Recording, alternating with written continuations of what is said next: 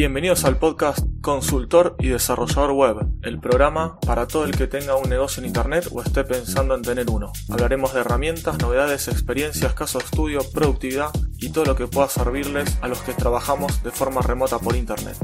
Mi nombre es Aníbal Ardid, soy consultor y desarrollador web desde hace más de 18 años, especializado en startups y nuevos emprendimientos. Episodio número 91 el episodio de hoy es la parte número 3 de la serie sobre cómo crear un negocio online. Hola, muy buenos días, ¿cómo andan? Bueno, el día de hoy, como les decía en la introducción, vamos a hablar sobre esta parte 3 de la serie de cómo crear un negocio online, que va a ser a través, eh, perdón, a través no, va a ser acerca de el modelo de ingresos, el modelo de negocio y ver si va a ser rentable esta idea que tenemos pensada. Este es un tema bastante lógico, por lo cual, bueno, hay que pensar con la cabeza y no con el corazón, ¿sí? No, hay que mezclar los sentimientos cuando estamos analizando este punto. En los primeros dos puntos, en el primero hacemos un pequeño repaso, en el primero anotábamos al tuntún, así apenas se nos, venía una idea a la cabeza, apenas nos ocurría algo, lo veíamos en algún lado, lo, lo anotábamos y tomábamos nota, sin analizar nada. En la segunda parte, ahí ya sí íbamos analizando un poquito. Sí, íbamos buscando y analizando en diferentes lugares, conocidos, diferentes búsquedas online con herramientas de marketing, etc. Luego de que ya pasamos el, el primer filtro, que sería la parte 2, que sería un primer filtro, ver si hay algún interesado, si hay, si hay un público atrás, si hay clientes. Luego de esto, ahora la parte 3 sería ver si esto nos va a dar un beneficio, nos va a dar un rédito económico, ¿sí? Pensemos que estamos buscando no un hobby, sino que estamos buscando acá es un negocio online, ¿sí? Algo que nos dé dinero.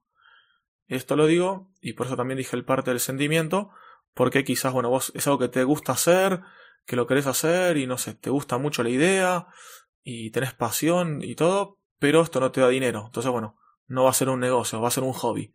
Sí, yo hice algo así con una página que Directorio Cervecero, que la pensé más que nada en un principio para devolverle algo a la comunidad de cocineros cerveceros, digamos, los que hacen cerveza hogareña, por así decirlo.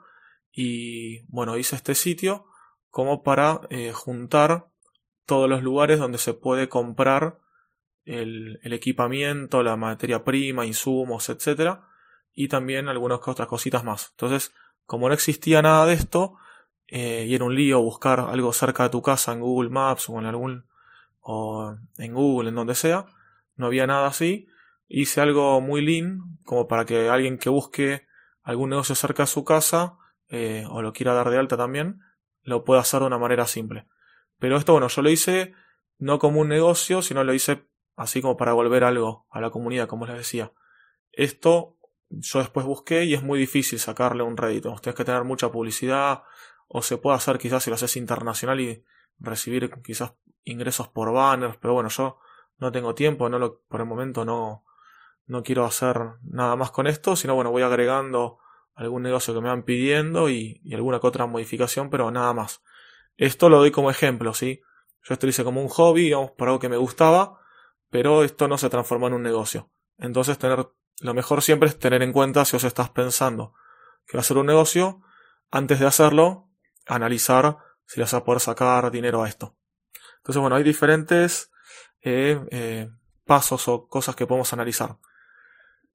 Primero, yo diría eh, que lo mejor sería ver los ingresos que pensamos que podemos obtener o de qué maneras vamos a poder obtener ingresos.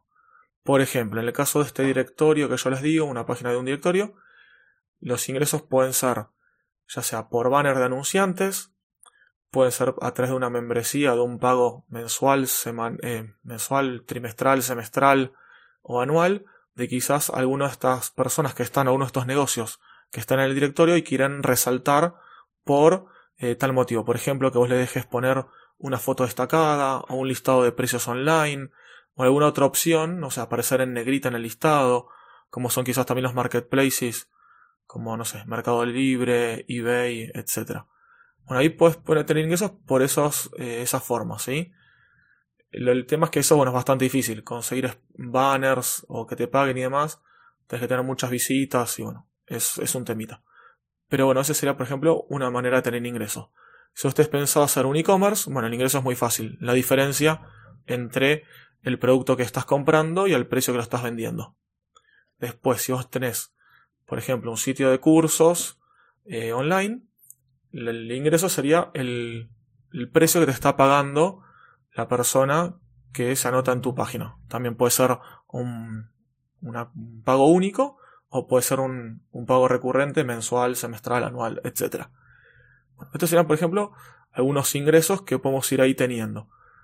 Lo que también tenemos que valorar, como decía en el, paso en el, perdón, en el caso del e-commerce, eh, los gastos tenemos que tener en cuenta.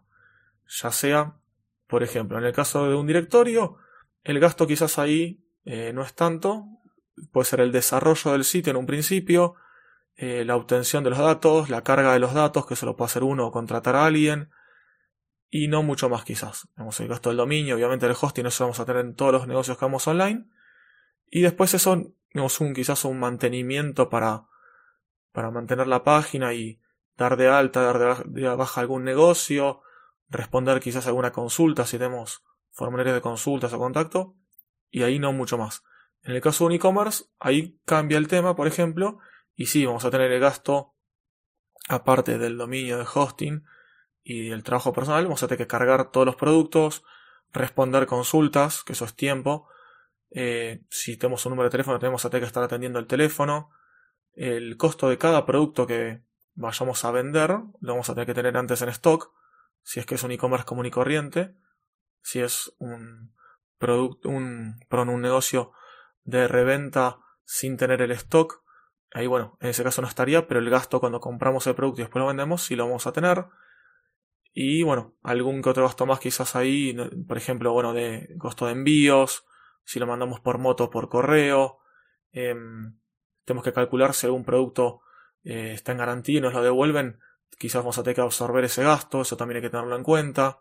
Bueno, hay varios gastos ahí que hay que tener. Entonces, tenemos que ver también, en, por ejemplo, en el caso del e-commerce, si ya hay algo similar, si eh, ver cuál es el precio de venta que tiene nuestra competencia o ver cuál es el precio digamos, del mercado en general, porque quizás no es un producto que allí igual, pero hay similares, y bueno, tenemos que ver más o menos si el público, el cliente está dispuesto a pagarlo.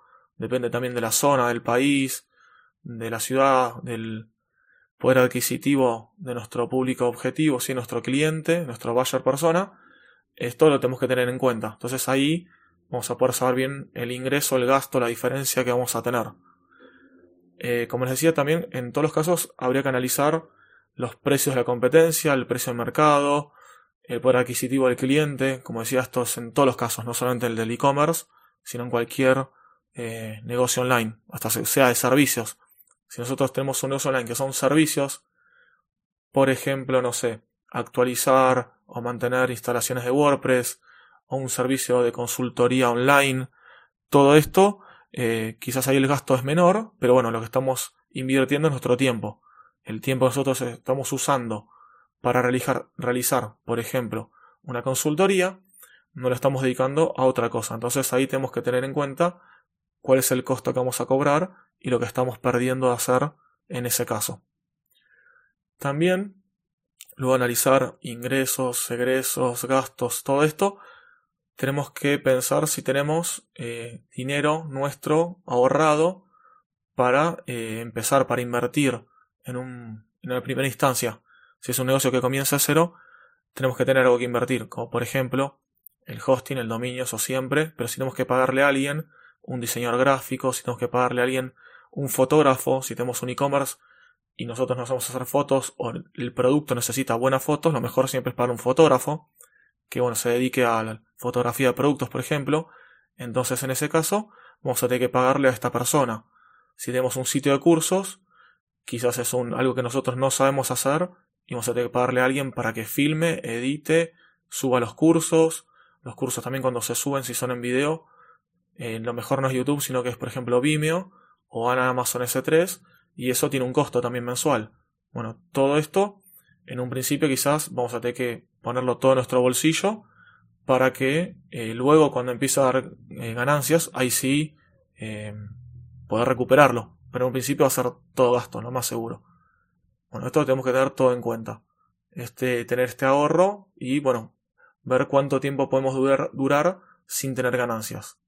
Los que saben y lo eh, que recomiendan los que saben es tener de 6 meses a un año de ahorros como para solventar los gastos básicos y eh, poder estar tranquilos para que el negocio despegue. Así que bueno, eso sería otro tip. Y bueno, el último punto que yo considero es ver también la posibilidad de tener algún inversor o socios. ¿Sí? Ver si esto lo montamos ya de un principio con alguien. Quizás puede ser un socio estratégico o un socio, bueno, complementario. Estratégico, por ejemplo, en el caso de los cursos, que nosotros no sepamos hacer el, el curso, el video que lo que queremos mostrar, en caso que sea videos, no el curso, em, ahí sería un socio demasiado estratégico, demasiado, por así decirlo, vital, ¿sí? algo que, que nosotros no podemos dejar de tener. Entonces, en vez de quizás pagarle a alguien, podemos tenerlo, contratar un socio, un socio real, y bueno, ahí vivimos las ganancias, los gastos, etc. Y si no, quizás a un inversor, alguien que no vaya a trabajar, no vaya a hacer nada en el, en el negocio, pero bueno, quiere invertir y después obviamente va a tener una participación en el, en el negocio para las ganancias. Y bueno, estos ahí las maneras que podemos ir, ir validando el modelo de ingreso. Esto no voy a ser muy largo, es más que nada para ir validando poco, es una manera fácil, rápida y lean para comenzar algún negocio online. Así que bueno, este, esta parte, la parte número 3, sería esta como les dije en un principio, hacerlo con cabeza, no con sentimientos, para analizar bien y bueno, ver si esto realmente puede ser un negocio. Esto, digamos, tomando en cuenta las ideas que pudimos haber anotado, una o más las que sean. Si esto vemos que no puede sacar una ganancia y que va a ser muy difícil, hay veces que es mejor dejarlo enfriar un tiempo y después ver de vuelta con la cabeza fría si lo queremos hacer y nos gusta y nos va a dar ganancias y si no directamente descartarlo.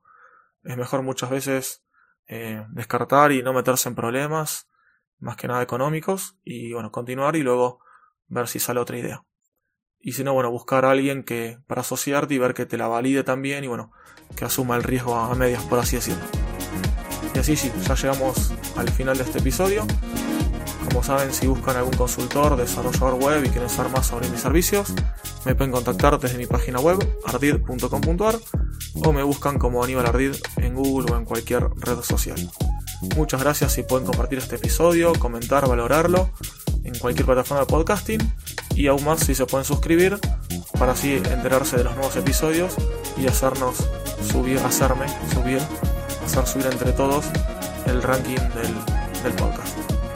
Los espero el próximo viernes con un nuevo episodio de Friday Tips.